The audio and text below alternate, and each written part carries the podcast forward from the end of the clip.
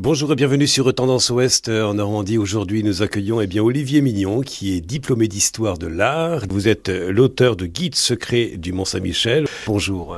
Eh bien bonjour, je suis ravi d'être avec vous aujourd'hui. Vous écrivez page 12, c'est décourageant, le sable, rien n'y pousse, tout s'y efface, et d'où l'importance aussi des manuscrits du Mont-Saint-Michel gardés précieusement au musée du scriptorial d'Avranches. Euh, dites-nous quelques mots justement sur l'importance de l'écrit et des manuscrits qui se trouvent Avranches. En général, dans une abbaye, on trouve euh, des manuscrits car euh, les moines en ont besoin tout d'abord pour leur prière, pour la liturgie, mais aussi pour leurs études. Donc toutes les grandes abbayes se devaient d'avoir une collection de livres et ensuite certains grands monastères possédaient un scriptorium, c'est-à-dire un atelier de copie. Or, au Mont-Saint-Michel, on trouvait l'un des meilleurs scriptoria du nord de la France. En tout cas, pour la Normandie, il y en avait deux. Il y avait euh, celui de la Trinité à Fécamp pour la Haute-Normandie et pour la Basse-Normandie, c'est au Mont-Saint-Michel qu'on trouvait le meilleur de ces ateliers. Au moment donc euh, euh, de l'apogée de l'atelier, eh bien le Mont-Saint-Michel a reçu un, nom que je trouve absolument magnifique, on l'appelait la Cité des livres. Un livre comme un patrimoine, un livre comme une mémoire, ce que l'on inscrit dans le temps pour le garder. Oui, alors ce, livre, ces livres au Mont-Saint-Michel, euh, jouaient un rôle fondamental. Vous parlez de mémoire. En fait, euh, certains abbés du Mont-Saint-Michel ont produit des, chroniques, c'est-à-dire des livres d'histoire où ils consignaient tous les, grands faits survenus à la fois dans le duché, mais aussi dans le royaume de France. Et ces livres étaient transmis par le travail des moines d'une génération à l'autre. Si l'on connaît certains ouvrages de l'Antiquité aujourd'hui encore, c'est grâce au travail de mémoire accompli par les moines, parce que reproduisant des livres, eh bien, ils ont assuré finalement la transmission d'un patrimoine culturel, littéraire, philosophique parfois, euh, qui nous est parvenu. Puisque nous parlons des, manuscrits du Mont-Saint-Michel qui sont entreposés donc euh, au scriptorial euh, d'Avranches, nous pouvons aussi lire en marge de votre livre Découvrir une église paru aux éditions euh, de l'atelier ce que l'écriture montre à ceux qui la lisent, la peinture l'enseigne à ceux qui ne savent pas lire. C'est également le sens des vitraux que l'on ne comprend bien ou autrement mieux lorsque l'on se trouve à l'intérieur de l'édifice, les vitraux, les bandes dessinées du Moyen Âge. Oui, c'est ça. En fait, il y, a, il y a différents niveaux de lecture dans un livre. Vous l'avez dit, le texte principal, mais aussi euh, l'illustration. Enluminer veut dire mettre en lumière. Donc, clarifier le texte ou souligner le sens d'un texte. Donc ça, c'est valable pour le livre. Maintenant, quand on pénètre dans une église, de fait, il y a euh, une sculpture monumentale savante euh, qui ne parle bien souvent qu'à ceux qui ont les clés pour lire en fait cette sculpture. Mais vous avez aussi un autre niveau de lecture qui est celui du grand public. donc de, de ceux qui rentrent dans l'édifice sans avoir bénéficié au Moyen Âge de la culture qu'ont les moines, par exemple. Et donc là, il va falloir développer pour ces gens-là une iconographie parfaitement lisible, immédiatement compréhensible. Et euh, les gens de l'époque, donc, ne s'y trompaient pas quand ils pénétraient dans une église et qu'ils apercevaient à leur niveau souvent eh bien, les images les plus grandes et euh, les plus évocatrices. Alors, puisque vous parlez d'images évocatrices, parlons avec vous en ce 29 septembre de noms évocateurs comme les archanges, Michel, Gabriel, Raphaël. Pourquoi le Mont Saint-Michel s'appelle-t-il ainsi? Alors en fait, euh, au début du Moyen Âge, le mont s'appelait Mont Tombe. Euh, le mot tombe vient de thune, donc un mot qui désigne une éminence, un promontoire. Donc quand on parle du mont tombe, eh bien c'est un pléonasme. Les deux mots ont le même sens. Hein. le mont élevé, le mont éminent. Le mont Tombe, donc, euh, a été rebaptisé Mont Saint-Michel au 8e siècle. On a commencé, avant l'an 1000 déjà, à parler du Mont Saint-Michel au péril de la mer, ou de Saint-Michel aux deux tombes. Car, ne l'oubliez pas, dans la baie, il y a certes le Mont Saint-Michel, qui est le plus grand des rochers, avec 80 mètres d'altitude, mais aussi le rocher de Tombelaine. Tombelaine, cela veut dire le petit mont Tombe. Quelle est donc la fondation du culte rendu à Saint-Michel qui date de 708 alors en 708, d'après euh, la tradition, euh, euh, l'évêque d'Avranches, Aubert, aurait vu apparaître en songe pendant son sommeil l'archange Michel. Et Saint Michel lui aurait alors ordonné de bâtir une église pour y être honoré au sommet du mont Tombe, comme il était déjà honoré depuis la fin du 5e siècle au sommet du mont Gargan au sud-est de la botte italienne. Donc Aubert est le fondateur du Mont Saint-Michel, car il a introduit le culte de Saint-Michel sur le Mont Tombe au début du 8e siècle. À pied, en voiture, à vélo, autant de moyens de locomotion pour arriver au Mont-Saint-Michel, justement, avec euh, sa baie. Euh, quel est votre itinéraire favori et les moyens que vous préférez utiliser, Olivier Mignon, puisque vous êtes guide conférencier euh, au Mont-Saint-Michel et ailleurs? Alors quand j'accompagne un groupe au Mont-Saint-Michel, eh bien je fais en sorte de permettre au groupe d'arriver à pied par les sables. Car c'est la manière la plus authentique et la plus belle de parvenir au mont. C'est ainsi en fait que les pèlerins au Moyen Âge venaient au Mont-Saint-Michel. Ces pèlerins, on les appelait les Miquelots, car ils venaient vénérer l'archange au sommet du rocher. Et donc on les a appelés les Miquelots, car ils venaient prier Saint Michel. Pourquoi venaient-ils prier Saint Michel Eh bien parce que, euh, conformément à la tradition, Saint Michel, à la fin des temps, est censé assurer la pesée des âmes, et donc décider du sort de chacun, et mener l'âme des justes, des élus ou des bienheureux vers le ciel et vers le paradis. Et donc on a appelé les routes menant vers le mont Saint-Michel les chemins de paradis, car le mont Saint-Michel vers lequel on se rendait était considéré comme une sorte de podium permettant à ceux qui le désiraient, à ceux qui voulaient sauver leur âme, eh bien de se rapprocher de Dieu. Vous écrivez dans, votre livre Guide secret du, Mont-Saint-Michel, Olivier Mignon, serti dans cet écrin d'eau et de sable, la citadelle de l'Archange capte irrésistiblement les regards, l'architecture défie la raison. Les principales phases de construction du, du Mont-Saint-Michel, quelles sont-elles? Au 8e siècle, donc, la première chapelle est érigée euh, par l'évêque euh, Aubert. Au Xe siècle, à l'époque pré-romane, juste avant l'an 1000, un nouveau chantier a lieu sur le mont, et à ce moment-là, on édifie deux églises. L'une d'elles a été conservée, on l'appelle Notre-Dame sous terre, et cette église Notre-Dame-sous-Terre, qui donc est d'origine carolingienne, est l'une des églises pré-romanes euh, non seulement les mieux conservées du pays, elle a fait l'objet d'un grand chantier de restauration dans les années 60, c'est vrai, mais c'est aussi l'une des plus émouvantes. Car quand on pénètre dans cette église double, une église avec un plan tout à fait curieux, particulier, eh bien on se retrouve dans le ventre du Mont Saint-Michel. En fait, on est dans les entrailles du sanctuaire. Et là, le calme règne le calme qui est rare quand on est au Mont Saint-Michel, compte tenu de la fréquentation du lieu.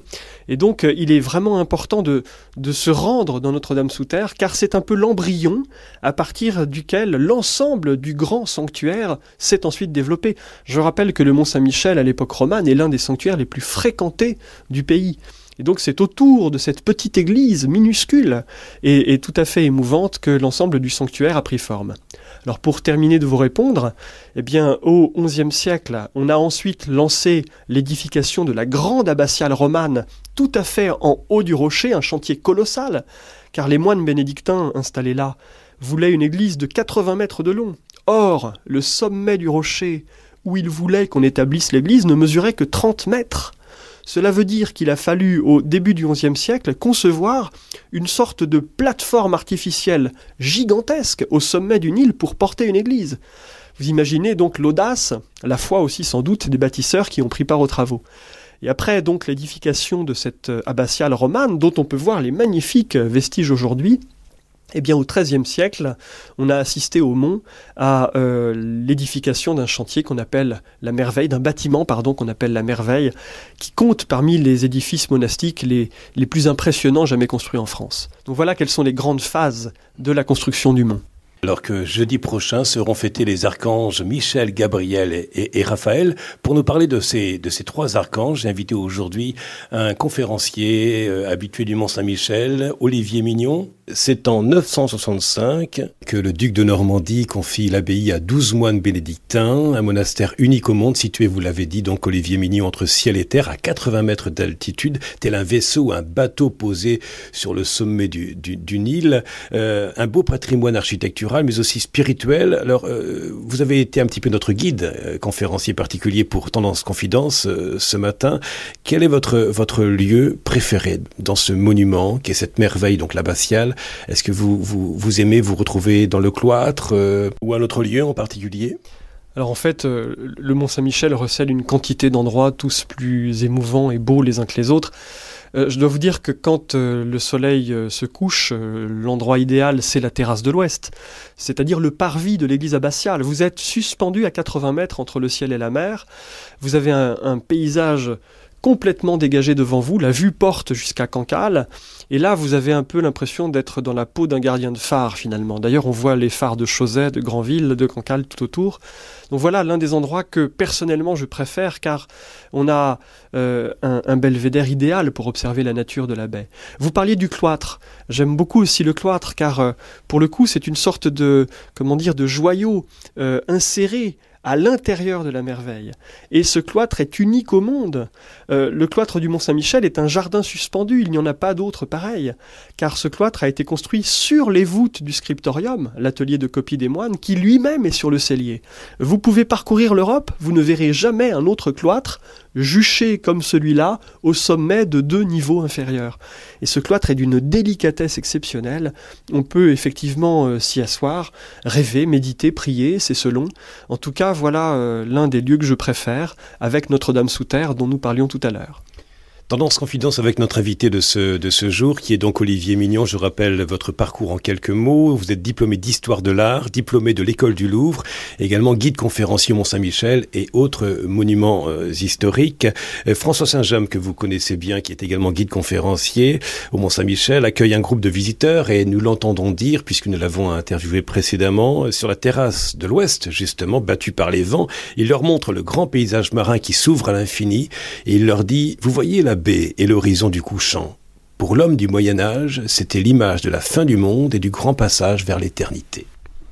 Tout à fait. Je, je pense que euh, François Saint-James a raison euh, de souligner finalement l'étape du Mont Saint-Michel vers le couchant, vers l'Occident. Euh, les gens qui venaient ici venaient confier leur âme à l'archange. Ils traversaient la baie à pied. C'était un parcours initiatique semé d'embûches, les sables mouvants, la marée bien sûr, l'orage, la brume.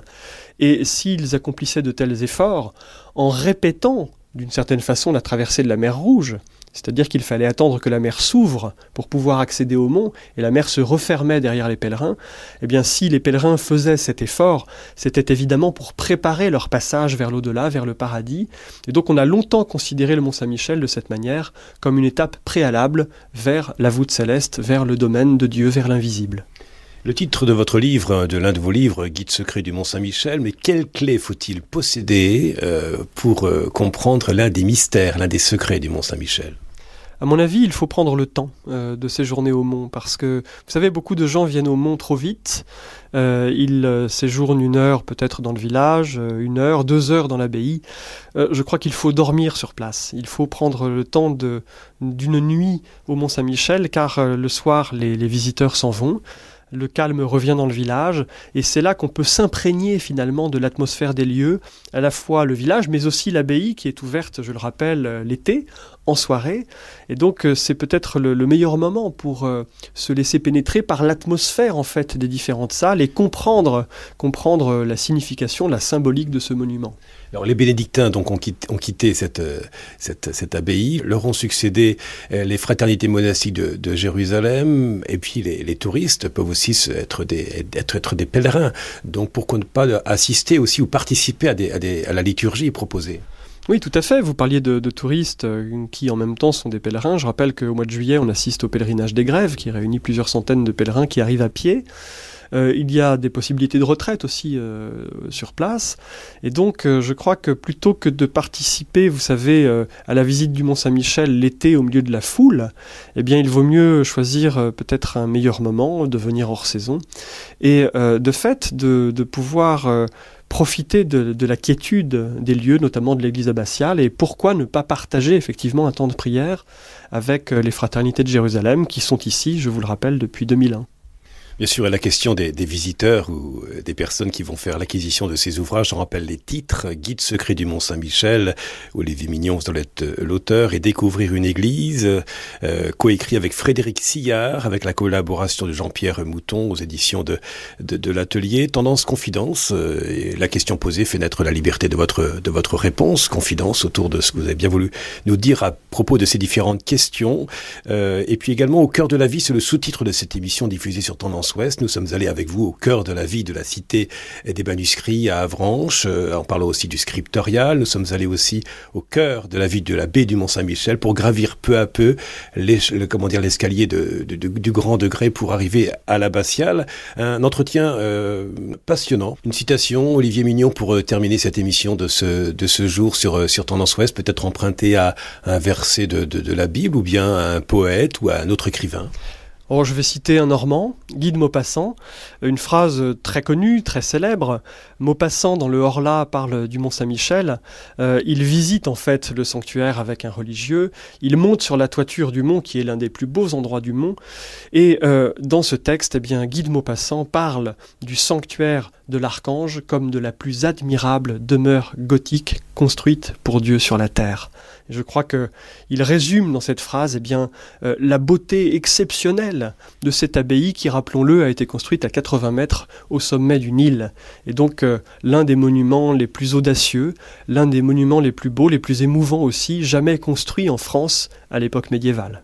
Merci beaucoup Olivier Mignon pour ce temps accordé à Tendance Ouest et son magazine Tendance Confidence en ce 25 euh, septembre. Je disais en introduction que jeudi prochain 29 septembre, ce seront les fêtes des archanges Michel, Gabriel et Raphaël. Merci de nous avoir donné une clé de lecture architecturelle mais aussi historique grâce à vos connaissances.